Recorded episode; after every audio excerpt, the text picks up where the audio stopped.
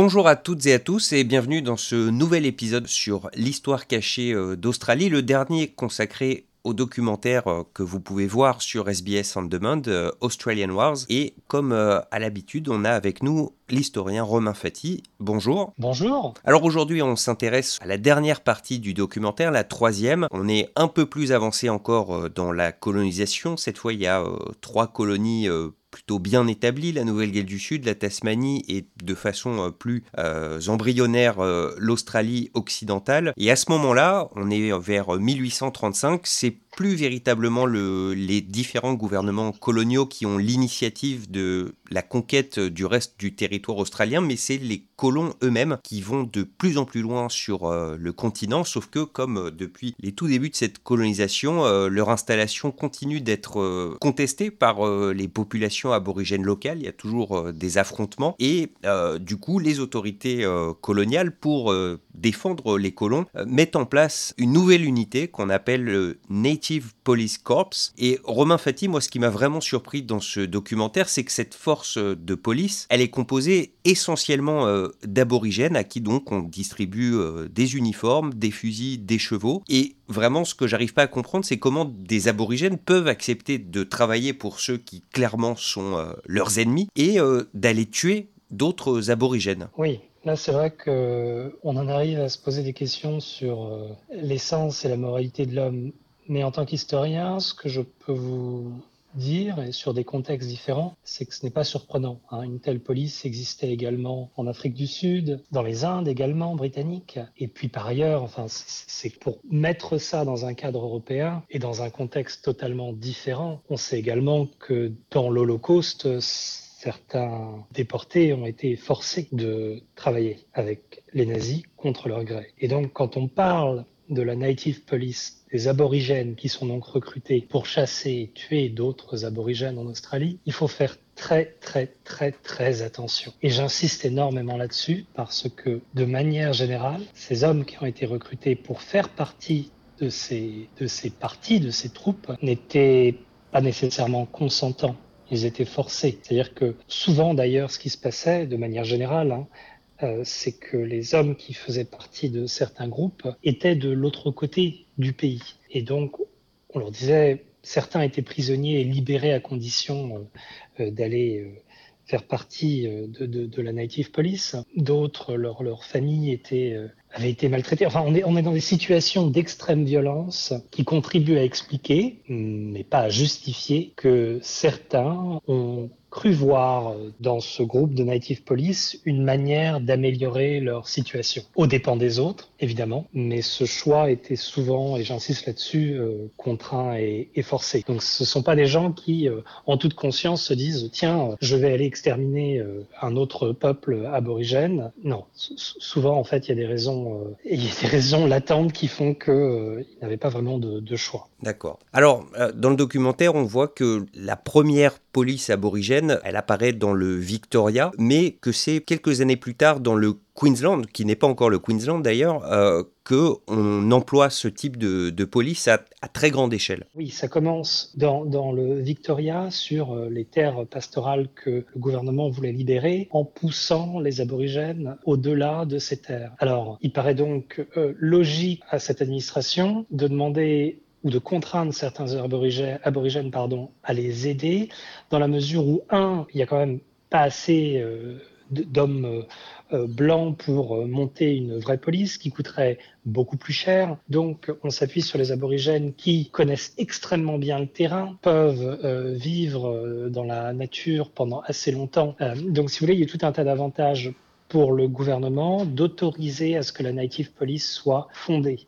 Cela coûte moins cher, euh, vous avez moins de problèmes pour recruter, et puis par ailleurs, c'est une police qui sera bien plus effective parce qu'elle est adaptée au terrain. Donc elle commence effectivement euh, dans le Victoria et assez vite, elle s'étend vraiment à toutes les autres colonies parce que euh, les autres gouvernements se rendent compte que c'est un outil extraordinaire pour faire avancer la colonisation. C'est un outil qui est absolument horrible, hein. il faut vraiment garder ça en tête, mais c'est un outil qui fonctionne. Et dans Queensland, par exemple, chez une collègue à Flinders University, Heather Bork, qui a, travaillé avec un groupe de recherche qui a démontré qu'il y avait plus de 150 camps euh, de la Native Police euh, sur une période de 50 ans dans le Queensland. Alors c'est des camps qui parfois vont être occupés quelques années, d'autres fois plusieurs décennies, mais ça montre l'ampleur du phénomène. Hein. il ne s'agit pas d'une quinzaine d'hommes qui parcourent l'Australie. Non, non, non. Vous avez des dizaines et des dizaines de groupes qui quadrillent l'Australie et qui se déplacent à mesure que les frontières pastorales avancent. Hein. Le but est vraiment de chasser les aborigènes de leur terre là où la colonisation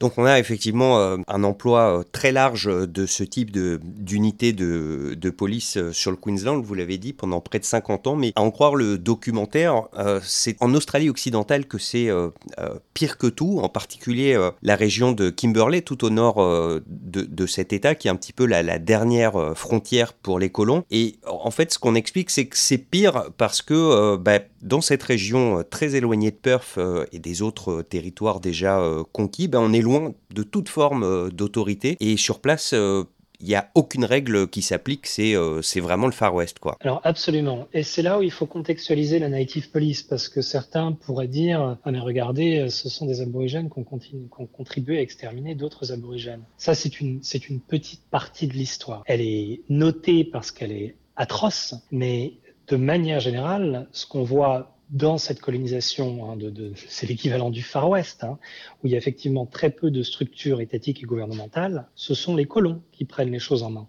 Hein. Et par ça, je veux dire que s'arment et ils tuent. Et, à partir du milieu du 19e siècle, vous commencez à avoir des, fusils avec euh, plusieurs cartouches, hein, parce que avant, vous imaginez, c'est très compliqué. Vous tirez une balle, il faut repoudrer, il faut recharger. Quand vous avez 4, 5, 6, 7, 8 balles dans votre fusil, vous pouvez faire un carnage. Et donc, de manière générale, ce qui se passe, c'est que euh, à mesure que les colons s'installent, ils tuent et ils tuent de, ils tuent à grande échelle.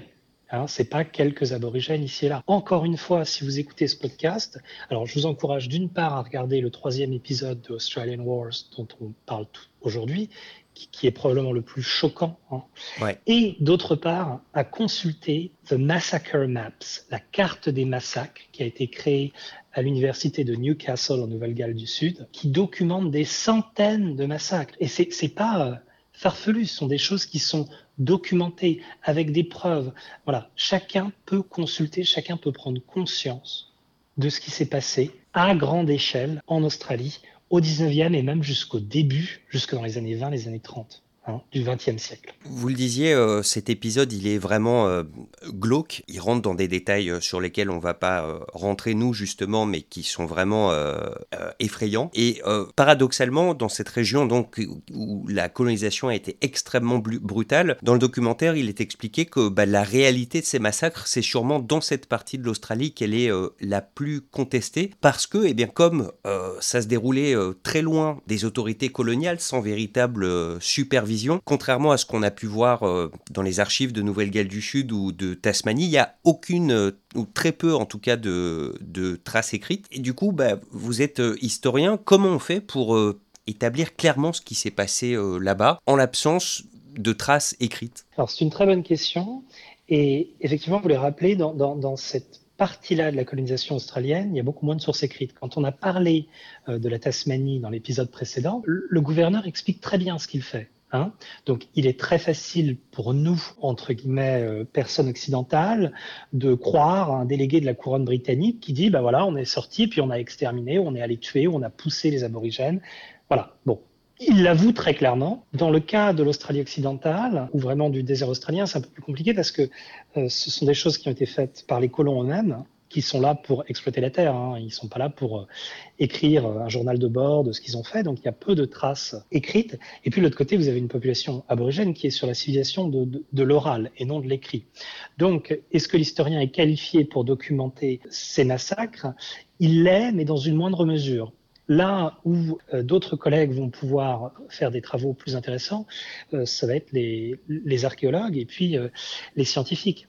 Par exemple, quand vous avez un groupe aborigène qui vous dit, voilà, dans tel endroit, on a exterminé et on a brûlé mes ancêtres. Bon, bah oui, mais vous me le dites très bien, mais comment je peux le prouver? Il a été prouvé sur certains sites qu'effectivement, il y a eu des, crémations euh, de masse. Et je ne vais pas rentrer dans trop de détails, mais brûler un corps à l'air libre, c'est extrêmement compliqué.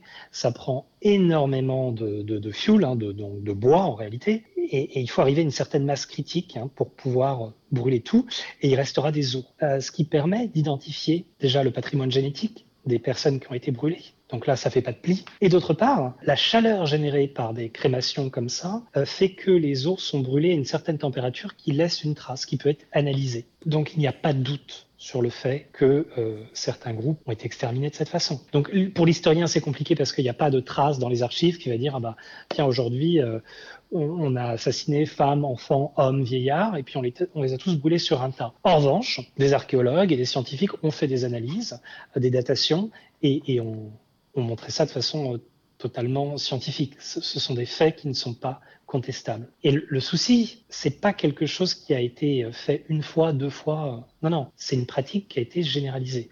Pourquoi? Parce que quand, quand, quand vous tuez un groupe de personnes, c'est très compliqué de le laisser euh, se décomposer parce que ça peut créer des maladies, ça attire des mouches. Donc voilà, il y a eu recours à des, crémations euh, de masse. Euh, ce sont des choses absolument affreuses. Et pendant des décennies, ça a été sous silence complet parce que on se refusait à croire les témoignages oraux des aborigènes. Et c'est pas, il n'y a pas si longtemps que ça. Hein. C'est il y a deux, trois, quatre générations. Donc des personnes qui ont 60, euh, 70 ans aujourd'hui, dont les grands-parents ont vécu ça euh, il y a 120, 130 ans, ont encore ce lien direct. Et ceci a pu être corroboré par des études scientifiques qui pour nous sont beaucoup plus euh, parlantes. On, on, y accorde beaucoup plus de crédit. Hein. Mais euh, encore une fois, souvent, ces études ne sont réalisées que parce qu'il y a eu possibilité d'avoir des témoignages oraux des communautés aborigènes de ce coin-là. Mais quand elles ont été complètement décimées, ben, c'est probablement perdu à jamais. Autre point que j'ai remarqué dans cette dernière partie du documentaire, c'est que ben, dans les deux premiers épisodes dont on a déjà parlé, on a à chaque fois au moins une personnalité euh, aborigène euh, qui est évoquée dont on se rappelle toujours euh, plus de 100 ans après parce que c'était voilà des figures de la résistance face aux colons ou alors qu'ils ont servi plus ou moins de porte-parole avec, avec les Britanniques et aucun aborigène n'est nommément cité dans ce troisième épisode. Alors est-ce que c'est un choix de narration des auteurs du documentaire ou est-ce que parce que malheureusement à ce moment de la colonisation vous le disiez enfin on a des fusils euh, qui peuvent tirer plusieurs coups on utilise les chevaux beaucoup plus ce qui fait que c'est beaucoup plus compliqué pour les aborigènes de s'enfuir et de se cacher. Et donc, en gros, on est à un stade où l'écart euh, entre les Britanniques d'un côté et les aborigènes est tellement grand qu'il n'y a plus vraiment euh, d'affrontement d'égal à égal et donc plus d'ennemis, entre guillemets, dignes euh, qu'on se souvienne de lui. Alors, c'est un épisode hein, qui est nécessairement court puisque c'est un épisode de, télé. Vous avez d'une part raison sur le fait que effectivement on arrive à une telle masse critique de colons blancs qui peuvent exterminer de façon beaucoup plus systématique avant. Et donc, euh, l'idée de leader aborigène, on n'est plus au moment de la conversation. On n'est plus au moment d'essayer de les convaincre, hein, ce qu'on a vu dans le premier épisode en Nouvelle-Galles du Sud au tout début de la colonisation. Là, il s'agit plus d'établir des relations entre les groupes aborigènes et les groupes de colons. Il s'agit de les chasser des terres. Et à partir de ce moment-là, un siècle plus tard, donc là on est, vraiment euh, fin du 19e, début du 20e, le, décalage est tel que si vous voulez, il n'y a plus de façon de résister de façon organisée à la poussée euh, coloniale. Donc effectivement, on ne connaît pas les ennemis, ils n'ont pas plusieurs années pour résister, ils ne deviennent pas euh, le mythe du tel guerrier aborigène. Non, parce que malheureusement, ils sont chassés, tués, emprisonnés beaucoup trop rapidement pour former ce type d'histoire. Alors après, hein, il y en a eu quand même quelques-uns en, Australie occidentale, mais de manière générale, après 1850-1860, c'est vrai qu'il y, y, a une perte d'identité euh, qui est liée à, la vitesse et à la brutalité de la colonisation. Alors pour finir, euh, ce troisième et dernier épisode consacré euh, à ce documentaire et donc euh, aux guerres euh, coloniales, on va revenir au temps présent. Aujourd'hui, les aborigènes représentent à peu près 3% de la population australienne et à bien des écarts, ce sont toujours des citoyens de seconde zone, en tout cas. On sait qu'ils ont une espérance de vie près de 10 ans plus courte que le reste de la population, hommes et femmes confondus. Euh, ils sont également plus exposés au chômage, à la pauvreté, au mal logement, à la mortalité euh, infantile, bref, sur quasiment tous les indicateurs. Euh, on pourrait presque parler d'un peuple du tiers-monde qui vit dans un pays du premier monde. Et par rapport à cette condition actuelle de la plupart des aborigènes, il y en a qui disent bah, que c'est le traumatisme de la colonisation euh, qui est toujours présent et que qu'on n'arrive pas à surmonter parce que ça a été tellement, euh, tellement violent. Et d'autres, au contraire, qui disent attendez, euh, tout ça, c'était euh, il y a des années et des années, voire il y a plus d'un siècle. donc voilà, enfin, c'est dans le passé. Maintenant, il faut passer à autre chose. Et certes, les aborigènes, dans leur grande majorité, sont toujours dans des conditions difficiles, mais en gros, il ne tient qu'à eux de s'élever et d'avancer dans la société actuelle. Alors, c'est pas une question d'historien, mais juste de connaisseur. Qu'est-ce que vous pensez de Oui, alors c'est le jugement ultralibéral classique, mais je, vais vous répondre avec euh, une, petite pirouette. Hein, on peut dire qu'effectivement, c'était dans le passé que les femmes ne pouvaient pas divorcer, c'était dans le passé qu'une femme ne pouvait pas ouvrir un compte en banque, c'était dans le passé, et je peux continuer. La réalité aujourd'hui, c'est que dans notre société soi-disant égalitaire, le salaire des femmes n'est pas le même, la condition féminine n'est pas la même. Et voilà, tous les groupes qui ont été contrôlés par la loi d'une façon ou d'une autre, cela peut être des groupes religieux, des groupes ethniques ou alors euh, le, le genre, bien que ce soit dans le passé, il y a des répercussions. Vous ne partez pas avec les mêmes chances dans la vie en Australie quand vous êtes aborigène que quand vous êtes blanc euh, et australien depuis plusieurs générations, que quand vous êtes nouvel arrivé et migrant. Effectivement, euh, aujourd'hui, on ne chasse plus les aborigènes, mais le trauma intergénérationnel du viol, de la tuerie, de l'extermination, mais, mais, vous ne pouvez pas mettre ça dans une boîte et vous dire, bah, ça y est, je n'y pense plus. Alors, effectivement, ça ne vous touche peut-être pas vous personnellement, mais votre groupe linguistique n'existe peut-être plus, vous n'êtes peut-être plus euh, là où vos ancêtres euh, vivaient, vous avez perdu euh, votre rapport à la Terre, tout a été chamboulé. Et on, on ne vous propose qu'un modèle occidental capitaliste pour réussir votre vie. Mais enfin, c'est aberrant de se dire ah mais c'est dans le passé, il faut passer à autre chose. Non, il y a une réalité. Les inégalités se transmettent de génération en génération. Et ça, on le sait très bien vis-à-vis des classes sociales. Hein. Il n'y a pas besoin de regarder en Australie. La France est dans la même situation. Donc ces inégalités-là, elles ne relèvent pas du passé. Elles sont dans le présent. Et c'est pour ça qu'aujourd'hui, on essaye de mettre en place des mesures pour remédier à ces inégalités de façon à ce que euh, l'on puisse euh, partir sur la ligne de départ euh, de façon un peu plus égalitaire. Mais on en est encore très très très loin.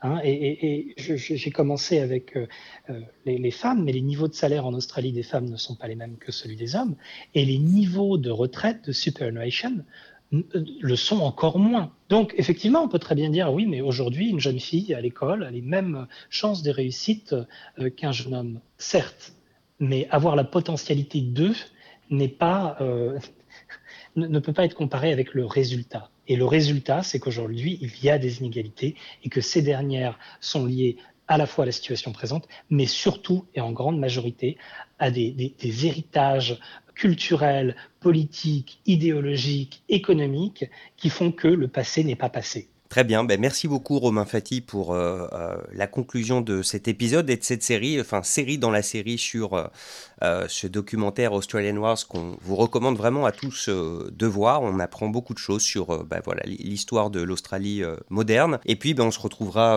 très prochainement pour un nouvel épisode. on va essayer de faire quelque chose d'un peu plus léger prochaine fois parce que c'est vrai que les trois derniers ont quand même été extrêmement lourds. Merci. et, et j'insiste vraiment, pardon, dernier point là-dessus. Si, vous n'avez pas le temps de lire des dizaines de livres sur, sur les, massacres des aborigènes en Australie et ce qui leur est arrivé, j'insiste, regardez ces trois épisodes parce qu'ils synthétisent vraiment tout de façon très bien avec les meilleurs spécialistes de ces questions. Hein. Donc vraiment, si vous avez, euh, si vous n'avez pas le temps, regardez ces quelques épisodes, euh, distribuez-les autour de vous euh, parce qu'en France, on est très intéressé par, ces questions-là et ça vaut vraiment le coup de s'informer.